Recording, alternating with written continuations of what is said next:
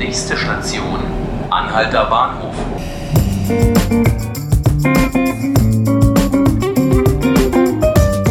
Hallo, hier ist Ruth Ziesinger. Ich begrüße Sie ganz herzlich zu einer Sonderausgabe der 5 Minuten Berlin. Die sind etwas anders als sonst und zwar nicht nur, weil sie länger als 5 Minuten sind, sondern weil ich mich in dieser Podcast-Folge nicht mit Tagesspiegelkollegen unterhalte, sondern ich spreche mit drei Menschen, die ganz unterschiedlich sind, aber eines gemeinsam haben. Sie sind im weitesten Sinn Experten für Bürokratie. Johnny Häusler ist einer meiner drei Gesprächspartner und er muss sich als Mitbegründer und Veranstalter der Republika regelmäßig und intensiv mit den Berliner Behörden auseinandersetzen. Dann der Vorsitzende des Normenkontrollrats, Johannes Ludewig, der nationale Normenkontrollrat, so heißt es offiziell, unterstützt die Bundesregierung dabei, Bürokratie abzubauen. Und Katrin Dribisch kommt zu Wort, die im Public Service Lab in Berlin ganz konkret den Verwaltungsangestellten selbst hilft, den Bürger in den Mittelpunkt ihrer Arbeit zu stellen. Und warum machen wir das heute im Podcast? Einmal, weil Bürokratie uns wirklich alle betrifft und weil das Creative Bureaucracy Festival stattgefunden hat, das der Tagesspiegel organisiert hat. Ja, genau, ein Festival der kreativen Bürokratie. Das hat in der Humboldt-Uni stattgefunden. Viele Leute aus der Verwaltung waren da, haben diskutiert und in Workshops daran gearbeitet, wie Bürokratie zukunftsgewandt und menschenfreundlich sein kann. Und das ist ja eigentlich die Zukunft, wenn der Mensch, der Nutzer, im Mittelpunkt der Verwaltungsarbeit steht. Allerdings sieht die Gegenwart eben manchmal noch etwas anders aus.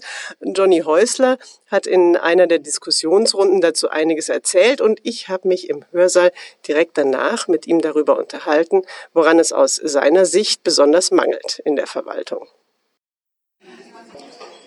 Du hast vorhin von Menschlichkeit gesprochen, die dir vor allem in der Bürokratie fehlt oder von der du sagst, auf die es ankommt. Kannst du das nochmal ausführen, was du genau damit meinst? Wir sind darauf gekommen, weil wir uns gefragt haben, was, was, so, was wir mit Bürokratie verbinden und was, was uns fehlt. Und ähm, da äh, muss ich sagen, mir fehlt äh, einerseits ein Verantwortungsbewusstsein der einzelnen Leute, die in Administration arbeiten, äh, weil so einer der Sätze, die ich am häufigsten in Behörden gehört habe, ist, dafür bin ich nicht zuständig. So, und das führt natürlich alles in dem Moment, wo immer jemand anders zuständig ist für Entscheidungen, beziehungsweise äh, ich nie verantwortlich bin für Entscheidungen, führt das zu einer gewissen Entmenschlichung. Es hat auch mit Prozessen natürlich zu tun. In dem Moment, wo Maschinen zum Beispiel bestimmte Entscheidungsprozesse übernehmen, äh, hilft das in der Vermenschlichung auch nicht. Und ähm, außerdem finde ich es immer gut, über Menschlichkeit zu reden in Zeiten, wo Gutmenschen Schimpfwort geworden ist. Du hast gerade die Digitalisierung angesprochen, auch bei der Veranstaltung eine Frage dazu gehabt. Da ging es darum, auf der einen Seite ist Digitalisierung eine unglaubliche Chance, Arbeiten zu rationalisieren und dann die Möglichkeit zu schaffen, eben Freiräume wieder zu eröffnen. Auf der anderen Seite eben das Problem, da fällt die Mitmenschlichkeit weg. Denn da kann ich nicht über das persönliche Gespräch, über das Empathische etwas erreichen. Was denkst du, sind da Ansätze, um mit dieser Frage umzugehen? Ich glaube, dass wir langsam mal entscheiden müssen, ganz dringend, äh, wer die Regeln eigentlich festsetzt. Also für das, was jetzt alles schon da ist auch. Also es gibt ja jetzt schon künstliche Intelligenz in Autos und in äh, verschiedenen Haushaltsgeräten und so. Ähm, aber das wird ja alles noch schlimmer. Und wenn wir im Verwaltungsbereich und äh, bei Entscheidungsprozessen über, über künstliche Intelligenz beziehungsweise am Ende über Algorithmen reden, äh, denen man also vorher Regeln vorgibt und dann entscheiden die danach, das kann ja in ganz vielen Bereichen toll sein, weil das ein stumpfer Job ist, den müssen wir als Menschen nicht mehr machen. Aber ab welcher Stelle wird es eigentlich schwierig, weil wir immer noch eine menschliche Instanz wollen? Mhm. als Gesellschaft. So. Und ich habe keine Ahnung, wer ist da eigentlich zuständig. Es kann ja auch sein, dass man zum Beispiel einfach festlegt, äh, dass ähm, maschinelle Entscheidungen, ähm, dass ich sozusagen so ein Vetorecht habe mhm. als Bürgerin oder Bürger. Ich sagen kann, okay, verstehe ich alles, aber ich glaube, da ist irgendwas schiefgelaufen. Ich, ich glaube, da habt ihr einen Fehler gemacht und ich brauche einen Ansprechpartner, einen menschlichen Ansprechpartner, mit dem ich darüber reden kann. Vielleicht genügt es schon, sowas an vielen Stellen einzusetzen. Aber ich weiß gar nicht, ob im Moment, bei dem, was da draußen los ist, irgendjemand einen Kopf hat, sich darum zu kümmern. Und ich befürchte schon so ein bisschen, dass es irgendwann zu spät ist. Deswegen, ich glaube, wir brauchen auch so eine, so eine Liquidität, so eine Flexibilität in, in Regelgebungen, weil, weil ja vieles nicht mehr hinterherkommt. Ja, also technische Entwicklungen sind oft schneller, als, als, als wir die Regeln dafür bestimmen können. Kannst du Liquidität in Regelgebung noch ein bisschen genauer erläutern? Vielleicht auch an einem Beispiel, was du Ich wünschte, ich hätte dafür so einen griffigen Begriff, dann könnte ich ein Buch drüber schreiben. Ich, ich glaube, eine, eine, eine Regelgebung darf kein starres Gerüst sein, sondern ich glaube, das muss so ein bisschen aus Gummi sein, das muss flexibler sein. Ähm, und ähm, weil es sich vielleicht manchmal auch nach anderen ähm, Gegebenheiten richten muss. Und das haben wir heute auch hier so ein paar Mal gehört, dass das schon viele Leute möchten, dass man, dass man Ansprechpartnerin oder einen Ansprechpartner hat, die oder der auch mal sagen kann, ach, komm, da finden wir schon einen Weg. Also so diese Komplizenschaft, die ja. hier beschrieben wurde, das war so ein, so ein Begriff, der gefallen ist. Im Grunde genommen ein Miteinander statt ein Gegeneinander. Und das braucht halt auch manchmal einfach Spielraum. Und das meine ich mit, ich weiß gar nicht, ob Liquidität dafür der richtige Ausdruck ist, mit einer gewissen Flexibilität in Regelgebungen weil die dann auch äh, mithalten könnten mit Entwicklungen, die man vorher noch nicht bedacht hat. Gut, vielleicht ist das ja auch Teil dessen, was im Begriff kreativer Bürokratie ein Stück weit enthalten ist, dass man eben auch bereit ist, um eine kreative Lösung in einem Fall zu finden. Aber du hast es jetzt ein paar Mal angesprochen. Es ist im Moment im Land einiges los.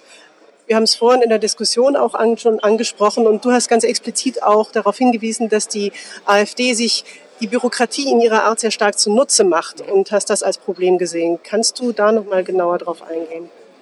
Es gibt ja dieses Mittel der, der kleinen Anfragen zum Beispiel, die man als, als Partei stellen kann. Das heißt, ich kann bei Verwaltungsvorgängen oder bei der Vergabe von Fördergeldern oder bei eigentlich allen politischen Vorgängen kann ich äh, Anfragen stellen und die müssen auch beantwortet werden in einer bestimmten Zeit und zwar von verschiedensten Stellen, auch von denen, die eben gefragt werden.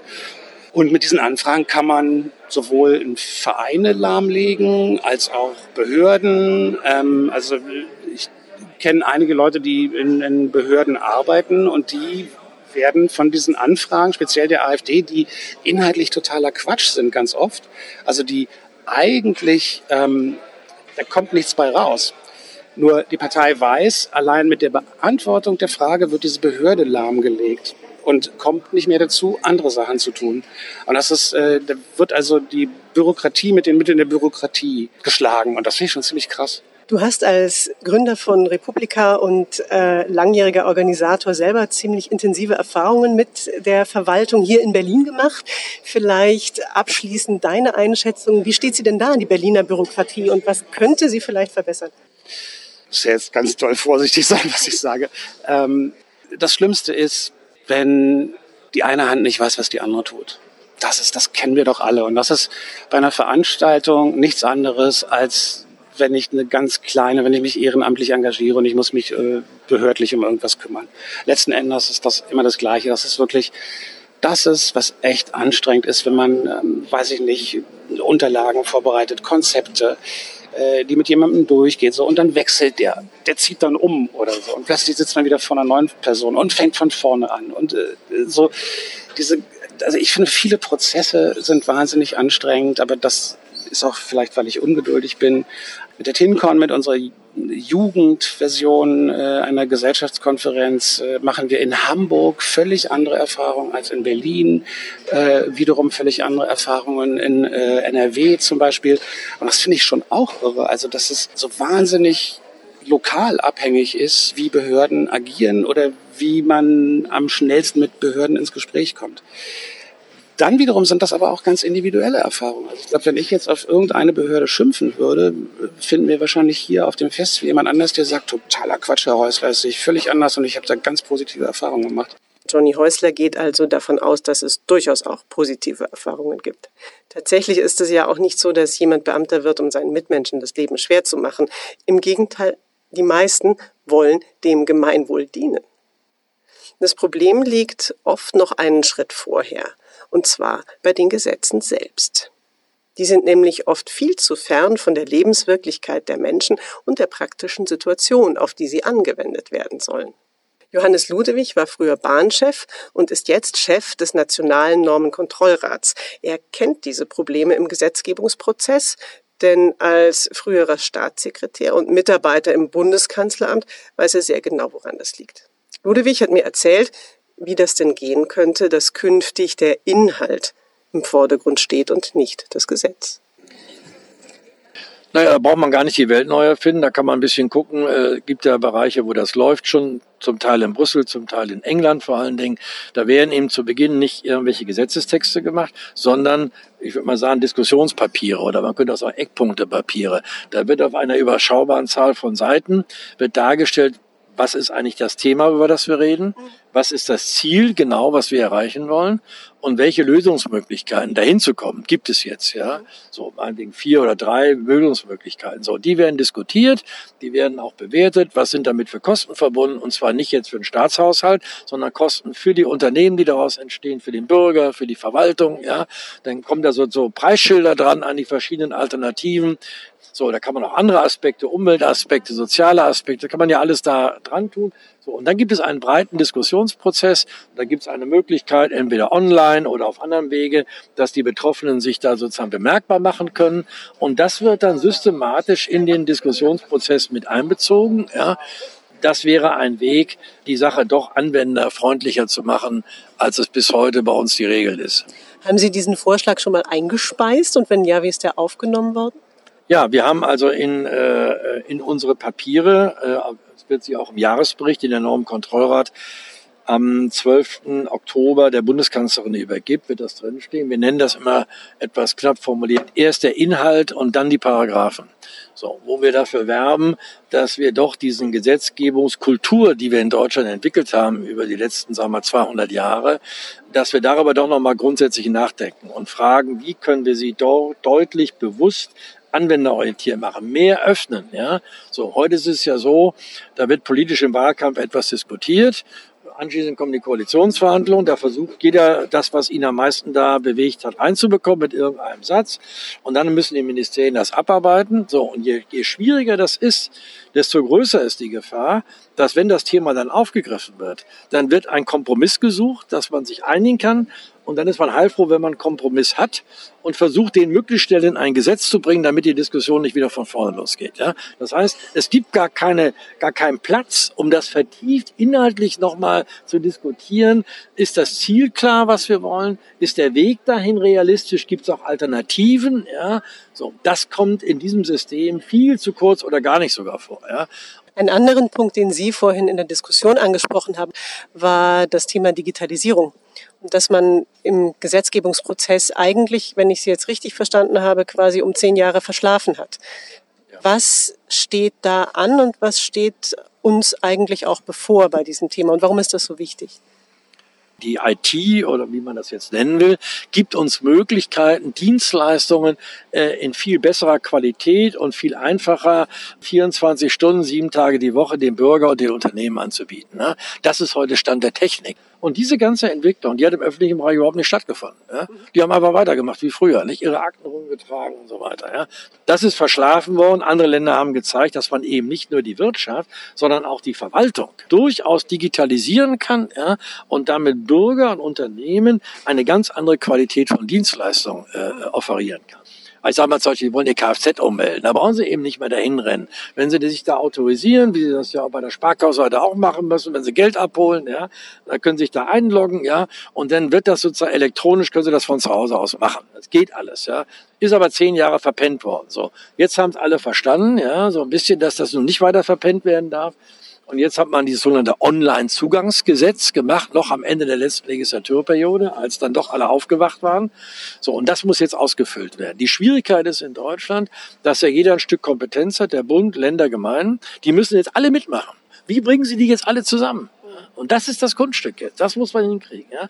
Wird aber jetzt gemacht. So. Und die Frage ist, die Zeit ist sehr kurz ist da der politische Wille stark genug, ja, auch Hindernisse, die natürlich kommen werden, ja, ähm, ähm, zu überwinden. Sagen wir mal ein Beispiel, die Mitarbeit von Bayern und Baden-Württemberg, immerhin die beiden einer der wirtschaftsstärksten Länder, ist bis im Moment offen. Auch wenn das jetzt ein bisschen so klingt, als ob Süddeutschland die Digitalisierung ausbremsen würde, Johannes Ludewig ist sehr optimistisch, dass es hier zu einer Einigung kommen wird. Den Inhalt vor das Gesetz stellen, sagt Ludewig, den Nutzer zum Mittelpunkt des Verwaltungshandelns machen. So sagen es andere. Im Prinzip meint man aber das Gleiche. Gerade in Berlin haben aber viele Menschen eher das Gefühl, dass sie, wenn sie aufs Amt kommen, als Störfaktor empfunden werden. Oder auch schon allein, wenn sie versuchen, einen Termin beim Bürgeramt zu bekommen. Und solche Missstände sind furchtbar frustrierend für die Bürger, aber auch für die Beamten selbst. Denn sie wollen ja einen guten Job machen. Wenn so ein Missstand verbessert wird, ist also allen Seiten geholfen. Das sagt Katrin Dribisch. Katrin Dribisch hat in Berlin das Public Service Lab mitgegründet und da geht es darum, Beamtinnen und Beamte einmal bei dem Kulturwandel zu unterstützen und das ist wirklich ein Kulturwandel, dass der Nutzer im Mittelpunkt steht. Und es geht dort auch um die Herausforderungen der Digitalisierung. Wir haben uns im Innenhof der Humboldt-Uni unterhalten und ja, im Hintergrund können Sie die S-Bahn hören. Ich wollte von Katrin Drebisch wissen, wie denn die Berliner Verwaltungsangestellten diesem nutzerzentrierten Ansatz gegenüberstehen. Was wir ganz häufig erleben, ist, dass da eben diese Offenheit da ist, aber ein großes Fragezeichen ähm, bleibt, wie man das Ganze machen kann. Mhm. Ähm, und das haben wir heute auch in unserem Workshop Hacking Bureaucracy, wie man letztendlich nutzerzentrierte Arbeitsweisen in den Alltag integriert, äh, versucht anzugehen, zu sagen, naja, was kann ich eigentlich im Kleinen schon bewegen? Wie kann ich denn nutzerzentrierter ähm, meine Arbeit begehen. Und das, Wer war denn da in dem Workshop? Das war ganz interessant. Das waren ungefähr zwei Drittel wirklich Verwaltungsmitarbeiterinnen und Verwaltungsmitarbeiter. Ähm, die anderen waren aus Unternehmen oder auch ähm, freiberufliche Designer ähm, aus zivilgesellschaftlichen Organisationen. Wie gesagt, also es ist eine Motivation da und was wir versucht haben aufzuzeigen und eben auch in der Gruppe zu diskutieren, was gibt's denn eigentlich für Ansätze, für Tipps, für Tricks, was kann ich letztendlich, wenn ich heute ähm, losgehe und am Montag wieder am Schreibtisch sitze, was kann ich eigentlich tun?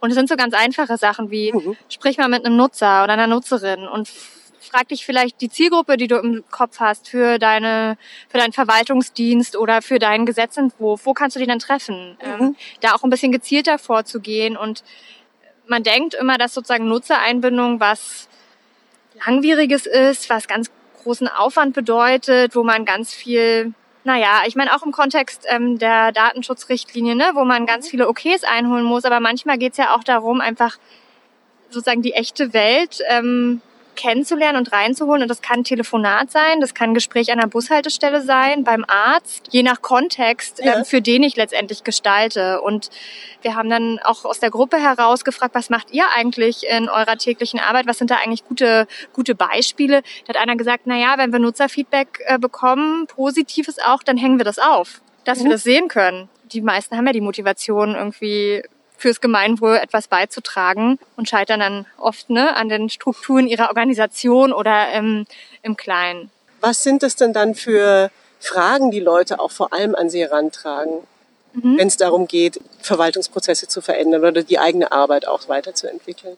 das Wie ist ein ganz großes Fragezeichen. Also wie mache ich dann eigentlich Nutzerinterviews? Wie binde ich Nutzer ein? Ähm, ganz viel geht es auch um Visualisierung in Prozessen. Gerade in so einem Prozess, wo es darum geht, einen neuen Dienst zu entwickeln oder auch, klar, bei Digitalisierungsprojekten fängt man manchmal von Null an, aber es gibt natürlich auch Dinge, die man einfach wieder anfasst und aufbohrt. Da geht es einfach um eine bessere Visualisierung dieser Strukturen und dass man sich dessen zumindest am Anfang diesen Schritt, diesen Schritt Zeit nimmt und den Schritt zurückgeht und sagt, okay, wer ist denn hier eigentlich alles beteiligt? Wen müssen wir einbinden, auch in so einem Prozess, dass wir eben nicht entwickeln, entwickeln und am Ende eine Lösung haben und die verschwindet in der Schublade, weil wir nicht mit die politischen Entscheider berücksichtigt haben oder ähm, die wurde an den Bedürfnissen der Nutzer vorbei entwickelt. Der Herr Ludewig vom Normenkontrollrat, der hier auch auf dem Festival war, der hat sich auch zur Digitalisierung geäußert und der hat doch festgestellt, dass man gerade hier in Deutschland, was die Verwaltung betrifft, um einiges hinterherhinkt. Er hat gesagt, zehn Jahre hinterher. Sehen Sie das auch so? Und wie wird das gerade aufgeholt, dieser Rückstand? Ich schaue ja da gerne optimistisch in die Zukunft. Ach, natürlich, klar, also wenn wir den Ist-Zustand beschreiben, ja, gibt's da große Baustellen. Ne? Also wenn wir mal überlegen, dass nur, ich habe jetzt noch die Zahl im Kopf, 41 äh, Prozent ähm, der Leute mit Internetzugang äh, nutzen digitale Verwaltungsdienste. Das ist ein, ein Bild, was jetzt nicht unbedingt positiv ähm, stimmt. Ähm, aber da ist, also ich sehe da einfach viel Potenzial drin. Ne? Indem wir Sachen digitalisieren, können wir sie auch neu denken. Mhm. Und ich glaube, das ist ein ganz großer ähm, und wichtiger Schritt, was die Digitalisierung von Verwaltungsdiensten in Deutschland angeht. Im besten Fall stellen wir nicht nur analoge Formulare online, sondern hinterfragen, ist das das richtige Formular? Fragen wir die richtigen Sachen ab? Brauchen wir überhaupt dieses Formular oder können wir die Informationen anders gewinnen? Was brauchen die Leute eigentlich? Welches Problem wollen sie lösen? sozusagen, wenn wir sozusagen über den Teller heranschauen, auch ins Ausland, äh, wird immer gerne der ähm, britische Government Digital Service ähm, zitiert, die so als Paradebeispiel gelten für gute digitale ähm, Dienste und Plattformen, aber die haben auch irgendwann klein angefangen. Die haben sich irgendwann ein paar Dienste rausgegriffen und gesagt, okay, wir digitalisieren die ersten 25 Dienste. Und ich glaube, dieses Mindset, diese Perspektive wünsche ich mir auch für Deutschland. Ne? Also einfach anfangen, einfach machen, ohne immer darauf zu gucken, was geht alles nicht oder wo sind, wo sind die ganzen Hindernisse. Einfach mal anfangen, einfach mal machen. Das ist der Ratschlag von Katrin Drippisch. Das ist auf jeden Fall sehr zukunftsgewandt.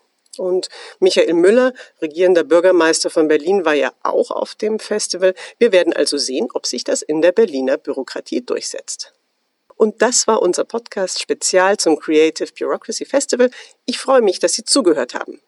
Mein Name ist Ruth Ziesinger. Ich wünsche Ihnen einen erfolgreichen nächsten Behördenbesuch und ich würde mich freuen, wenn Sie mal wieder reinhören, auch bei den regulären 5 Minuten Berlin, unser Podcast täglich unter der Woche ab 18 Uhr auf tagesspiegel.de oder auf iTunes oder Spotify. Machen Sie es gut.